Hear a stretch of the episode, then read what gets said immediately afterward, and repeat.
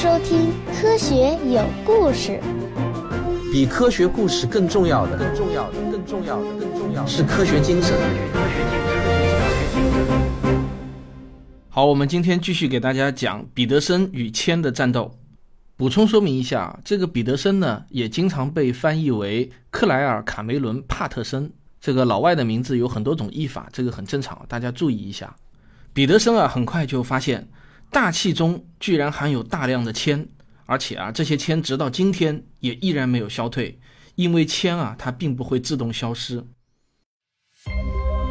我们从何而来？要去向何方？一个星球，一个实验，请听我为您讲述有关宇宙、自然、生命的简史。他认为大约有百分之九十的铅明显是来自汽车尾气的，但却很难证明这一点。这就是科学家的典型思维：下任何一个判断之后，第一时间马上想到的呢，就是要如何寻找证据。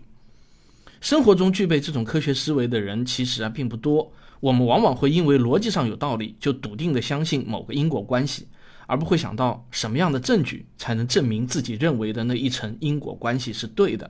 直觉是不能算作证据的，而且啊，直觉还往往都是靠不住的。彼得森需要做的呢，就是找到一种方法，可以比较1923年之前和今天的大气中的铅含量水平。因为1923年正是四乙铅投入商业化生产的时间，他忽然就想到，或许啊，格陵兰岛上的冰河可以给出答案。在格陵兰岛这样的地方，每年的积雪都是层次分明的。因为季节性的温度变化会使得积雪的颜色从冬天到夏天发生一些轻微的变化，那在这些积雪中就会有微小的气泡包裹着当时的大气。那么只要往回数一数层数，然后再测出每一层中铅的含量，就能得知过去上百年甚至上千年中任何一个时间全球大气中的铅浓度。这个认识啊，就成为了冰河研究的基础。现代气候学的工作也正是基于这个原理。彼得森的研究发现，在一九二三年以前，大气中几乎是完全没有铅的。但在这之后呢，大气中的铅含量就稳定的攀升。这个发现啊，让彼得森感到非常的震惊。他发誓要把铅从汽油中碾出去。于是呢，他就开始了漫长的与铅工业和与此相关的利益集团的战斗。现在这已经被证明是一场惨烈的斗争，因为四乙公司是一个有钱有势的跨国企业，而且啊，他还有很多高层的朋友。他的董事中呢，就有最高法院的法官和国家地质学会的理事。在研究的过程中，彼得森会突然就发现，他的研究资金要么被收回，要么就很难再申请到。美国石油研究所就取消了与他签订的一项合约。这么干的还有美国公共卫生署。这还是一家中立的政府机构呢，彼得森就成了一个对本单位越来越不利的人。千工业界的官员不断的给加州理工大学的校董事会施加压力，要么让他闭嘴，要么让他滚蛋。吉特曼在两千年写给《国家》杂志的一篇文章中就说，四乙公司愿意无偿给加州理工提供一个教授讲席的费用，而他们的唯一条件就是彼得森卷铺盖走人。更荒唐的是啊，一九七一年成立的旨在调查大气中铅污染危害的国家调查委员会，居然啊把彼得森给排除在外。尽管彼得森在当时已经毫无疑问是美国研究大气铅问题首屈一指的专家了，但是他还是被排除在外了。但是彼得森出于他崇高的荣誉感，从未动摇过。在他的努力下，最终促使美国在一九七零年颁布了。大气洁净法案到了一九八六年，全美禁止销售一切含铅的汽油，这使得美国人血液中的铅浓度几乎就立即下降了百分之八十。但因为铅这种物质的永久性啊，现在每一个活着的美国人的血液中的铅含量都是上个世纪美国人的六百二十五倍。但是大气中的铅依然在合法的持续增长，每年大约还是要增加十万吨。这主要呢来自于采矿、冶炼和其他工业活动。按麦克格雷的说法，美国禁止在家用油漆中添加铅，比欧洲大部分国家要晚了四十四年。尤其值得一提的是，毒性这么大的铅，一直要到一九九三年才禁止在美国的食品罐头中使用。这在今天看来啊，简直有点不可思议。对于大气来说呢，其实并没有国界之分，因为地球上的大气一直在环流，还有偶然生成的热带气旋也会把全球的大气都搅动起来。所以呢，美国人呼吸的大气与我们中国人呼吸的大气啊，并没有什么本质的不同。我们血液中的铅浓度也是上个世纪中国人的六百二十五倍。虽然通用汽车、标准石油和杜邦三家公司早就从四乙公司中退出了。他们在一九六二年把所有四乙公司的股份出售给了奥尔马尔造纸公司，但这家公司仍然在成长。四乙公司直到二零零一年二月还坚持认为，研究表明含铅汽油对人体和环境并没有危害。公司的网站也没有提到与铅有关的历史，甚至啊，他们都不提米基利，只是简单的提到公司最初的产品是一种化学混合物。我在阿里巴巴英文网站用四乙铅的英文名称 ETHYL 为关键词搜索，得到了六万八千一百九十四条记录。这里面啊，包括四乙铅原液和与之相关的各种产品，产地几乎分布于全世界。当然，阿里巴巴网站上中国大陆卖家那肯定是最多的。可见啊，四乙铅产业依然是一个庞大的化工产业。如果我的听众中有化工业的从业人员，我也希望您能够留言谈谈我国目前对于控制铅排放方面的规定和现状。彼得森在与四乙铅的战斗中取得了胜利后呢，又把他的注意力转向了罐头食物中铅含量增加的问题。这个问题啊，也被公众忽略了几十年。过去几乎没有人想到要去检测一下罐头食品中的铅含量，这实在听上去啊有点荒谬。因为过去的罐头皮中呢都要添加铅的，彼得森发现罐头食品中的铅含量比新鲜食品要多得多。在上世纪八十年代，罐头食品非常的流行。那么为了进一步寻找证据，他又检测了一千六百年前秘鲁人骨架中铅钡钙的含量。他发现啊，现代人骨架中的铅含量竟然是古代秘鲁人的七百到一千两百倍，但是作为参照的钡和钙的含量。却没有明显的增加，这些证据啊，终于说服了美国政府。一九九三年，FDA 终于禁止使用含铅的罐头来装食品。这个时候，距离彼得森去世仅仅只剩下两年了。米基利为我们留下的另一个祸害——氯氟烃，则到一九七四年才被禁止在美国销售。可是啊，已经释放到大气中的氯氟烃，却像一个顽固的小恶魔。哪怕等到我们都过世很长一段时间内，它都会不断的破坏臭氧层。更糟糕的是啊，我们每年仍然向大气中释放大量的氯氟烃，依然有很多美国的大企业在他们的海外工厂中生产这种东西。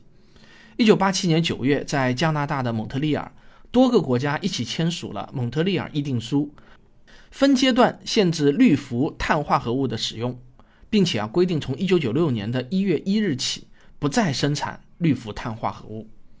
中国呢是在一九九一年加入的蒙特利尔议定书，并且在一九九二年制定了中国消耗臭氧层物质逐步淘汰的国家方案。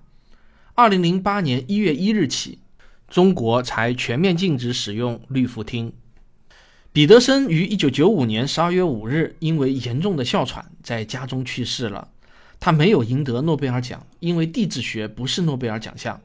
更加令人感到不解的是呢，彼得森在半个世纪中坚持不懈地取得了一项接一项的无私成就，但是他居然始终没有什么名气，也没有吸引很多的眼球。我们有理由认为他是二十世纪最具影响力的地质学家。然而，又有多少人听过彼得森的这个名字呢？本期节目啊，就当做是一期纪念彼得森的节目。大多数的地质学教科书都没有提到他的名字。二零零一年初，在《自然》杂志上的一篇文章中啊，居然把彼得森当成了是一个女的。无论如何，我们都应该感谢彼得森，是他在一九五三年让地球有了一个人人都能同意的岁数。没有他的努力，我们现在每一个人血液中的铅浓度可能还得再高一个数量级。好了，我们花了两期节目谈了两个不怎么烧脑的话题，接下去啊，我们又要进入到恼人的粒子物理学了。我们下期再见。不过请您留步，音乐过后还有更加精彩的内容。我是刘敬正，我是汪杰，我是吴黎明，我是王木头，我是旭东，我是卓老板，我们是科学声音。今天的结尾废话内容会很多啊，首先要通知大家一下，《星空的琴弦：天文学史话》的这本书的精装版已经在科学有故事的微信公号中上架了，这是我作者独家定制版，还剩下两百本的样子，欢迎大家到科学有故事的微信公号中购买。刚好啊，今天还是国庆节，我也祝大家国庆快乐。我的所有节目在国庆期间呢都是不停更的。在这次国庆出游的途中，如果您想解闷的话呢，我推荐你可以听一下我的付费专辑《环球科学有故事》。目前啊已经更新了十一集，我做了一个剪辑，可以很方便的让您快速的浏览一下这十一集的精华部分。欢迎大家订阅，四十九元半年，每周两期。花一顿饭钱就可以跟踪全球最新的科研动态，我相信你会感到物有所值的。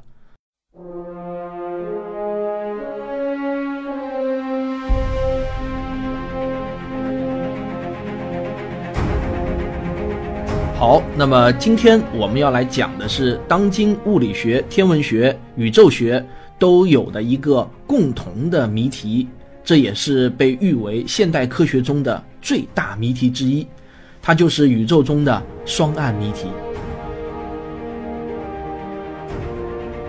我打个比方来说，如果我们用沙子捏一个陀螺，然后你把这个陀螺给旋转起来，那么转速一快，沙陀螺肯定就会被转散架，对吧？因为沙子与沙子之间的结合力不足以维持向心力。那么要让沙陀螺不散架，就得拿胶水合在沙子里面。如果把银河系想象成一个沙陀螺，那么万有引力就是胶水。这个胶水的强度决定了陀螺的转速能最高高到多少。现在啊，我们已经观测到了银河系的转速，那么我们就能反算出总的引力大小，进而呢就算出银河系的总质量。这个鲁宾就确定无疑地发现，银河系的大部分质量丢失了。随着暗粒子搜寻的零结果越来越多，粒子物理学家们也不免越来越焦虑。那么在这种背景下，自然又会有各种各样的猜想冒出来了。环球科学杂志八月号的这期呢，就刊登了两位物理学家的一篇文章，主要呢就是介绍。对暗物质的另一种猜想。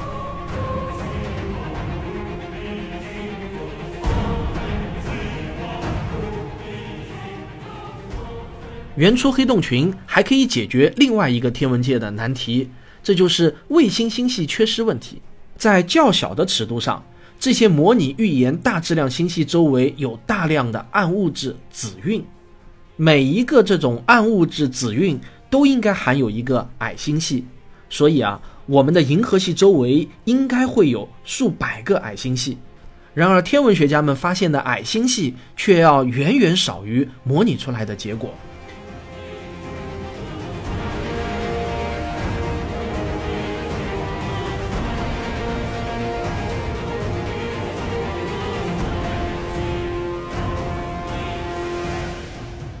对暗物质的模拟还显示出。在银河系附近，还应该有一类介于矮星系和大质量星系之间的星系。这些星系按理说应当能稳定的形成恒星，并且容易被探测到。判断一个理论啊是科学还是伪科学，有一个重要的特征，就是看这个理论是否能够提出可供检验的预言。这个呢，也被称为可证伪性。可证伪性啊，其实就是可检验性。关于暗物质，有些人认为暗物质可能跟当年的以太一样。科学家们原本都坚信以太的存在，可后来发现以太是不存在的。但是啊，暗物质和以太其实呢是有着根本的不同。首先啊，当年的以太。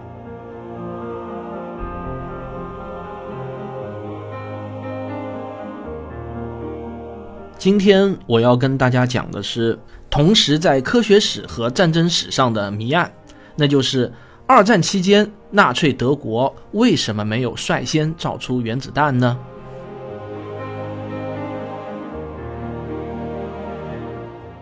那海森堡的这个说法是否可以采信呢？他到底是一个有着强烈道德正义感的良心科学家呢，还是一个巧舌如簧的伪君子？这事儿在科学史和二战史上还有个专门的名词，叫做“海森堡之谜”。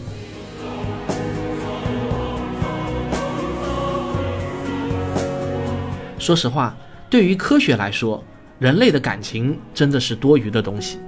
当我们要去探究真相的时候，最好呢暂时把感情放到一边，只有这样，我们才能发现真相。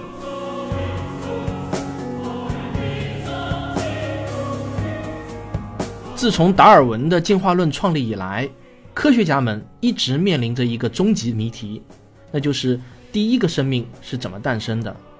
在这卷壮丽的生命演化诗篇中，进化论能解释所有后面发生的事情，唯独无法解释这一切都是怎么开始的。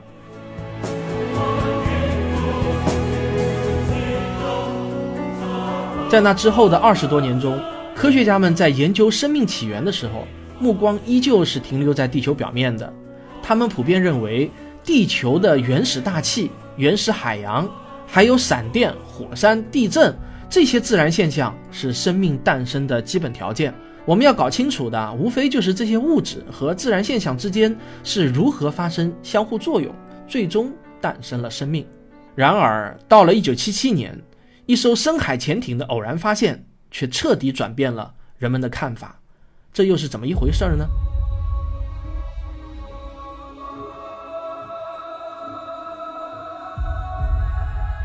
不过我们必须要知道啊，到目前为止，陆地热泉说和深海黑烟囱说都还只是处在有待验证阶段的两种科学假说。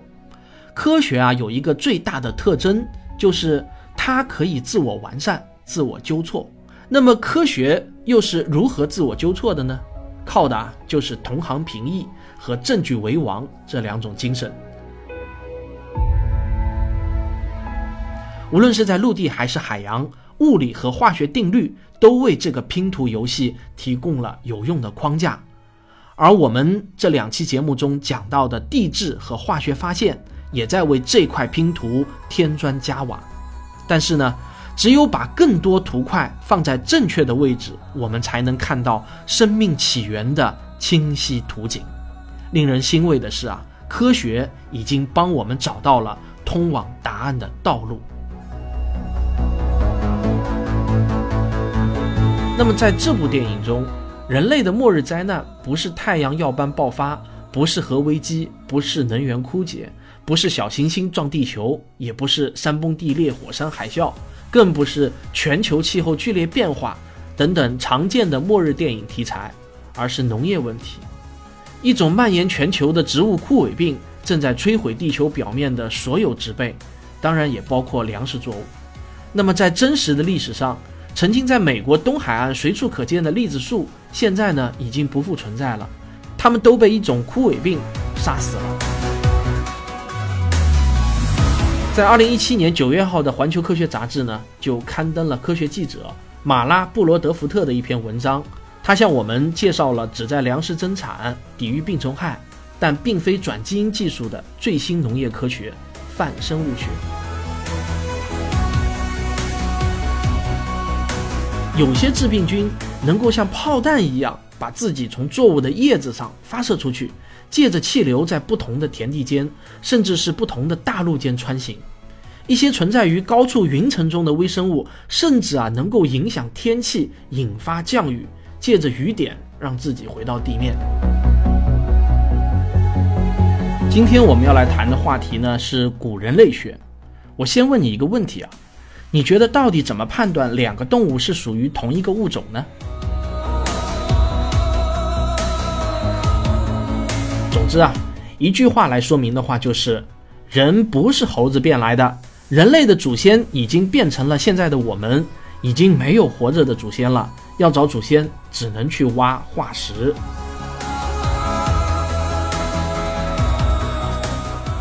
而我们对于古人类学的知识，也在被最新的考古证据不断的刷新着。二零一三年十月六日，在 Facebook 上突然出现了一条奇怪的招聘信息。这条信息是这样说的：全世界急寻苗条人士，有良好的考古学或古生物学背景，还要兼具探洞的经验，愿意在极其狭窄的区域工作。纳莱迪人生存的年代是破解所有纳莱迪人之谜的关键问题。二零一七年的五月，这个谜题终于被解开了。没人想到，脑容量这么小的一种很原始的古人类，生活的时代能延续到这么晚，而这个时期正好是智人在非洲兴起的时期。这个数字的出炉，对于我们现在的古人类学有怎样的冲击呢？环球科学九月号的一篇文章就揭示了它的重要意义。我们今天所知道的那些写在教科书上有关物种进化的故事，并不是出于某个科学家的大胆想象。可以说啊，每一点一滴的成果背后都有一个像纳莱迪人这样的故事。进化论的每一块拼图都来之不易。进化论的发展是最能够体现科学自我纠错和自我完善的特点。每一次重大的考古发现，一方面呢发现了进化论的不足，但是另一方面啊也是在完善这个理论。我们之所以信任科学，不是因为科学不会犯错，恰恰呢是因为科学会主动承认错误，改进理论。大家不妨再对比一下那些几千年下来从未有过改进的理论。甚至认为是越古老的记载就越正确的理论，那么相比之下，你更愿意信任哪一种呢？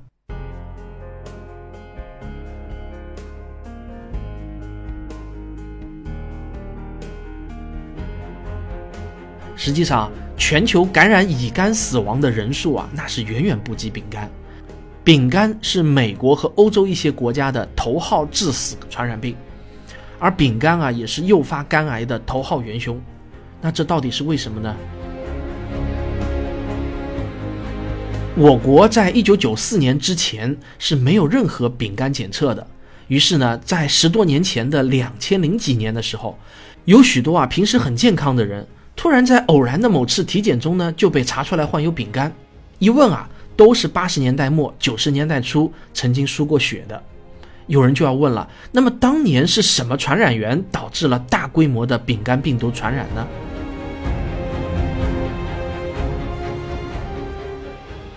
在人类没有现代医学之前，无法认识到细菌、病毒这些微生物啊是导致某些病的根本原因，所以呢，也是根本不可能攻克这些疾病的。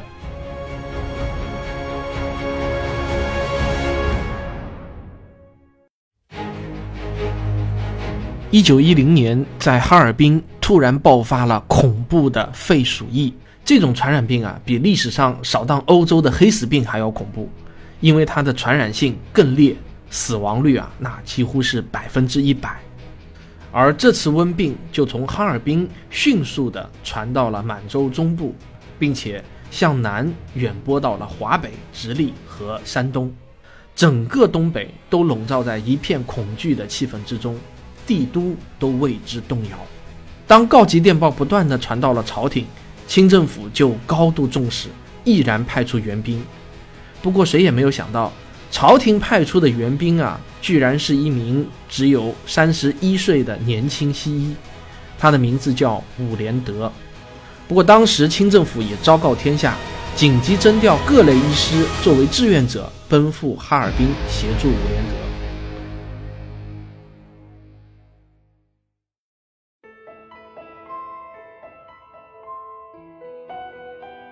从18世纪中叶，人类首次通过显微镜观察到细胞的内部结构。巴斯德发明了消毒，弗雷明发现了青霉素开始，现代医学的漫长征途到如今才刚刚开始，不到两百年。但是他已经取得的成果，比全世界所有传统医学几千年成果的总和还要大得多啊！人类的平均寿命也从18世纪和19世纪初战乱年代的三十几岁。迅速地增长到了将近八十岁。如果我们不幸早生了一百年或者两百年，那么寿终正寝或者活过六十岁是一件非常小概率的事件。而反观人类数千年历史的长河，生而为人能够见到自己的孙子孙女，是在最近的一百年才变成了一件稀松平常的事情。这些啊，都是现代医学带给我们的礼物。那么再过二十年，在我们的孙子辈中出生的孩子们眼中，丙肝病毒啊，也许会和黑死病、天花、狂犬、鼠疫这些古老的名词一样，只是曾经的一段历史而已。现代医学是人类共同的智力财富，它没有东西方之分。在我们判断医学的好坏的时候，唯一应当考虑的是它的科学性和医学伦理性。民族感情最好能放下，这也是科学精神的重要组成部分。好了，我们今天的节目就到这里。如果您喜欢我的这个节目，欢迎订阅《环球科学有故事》。我是科学有故事的主播汪杰。如果您喜欢我的节目，别忘了点一下订阅。如果您觉得我的节目对您有帮助的话，也可以赞助以资鼓励。谢谢大家，我们下期再见。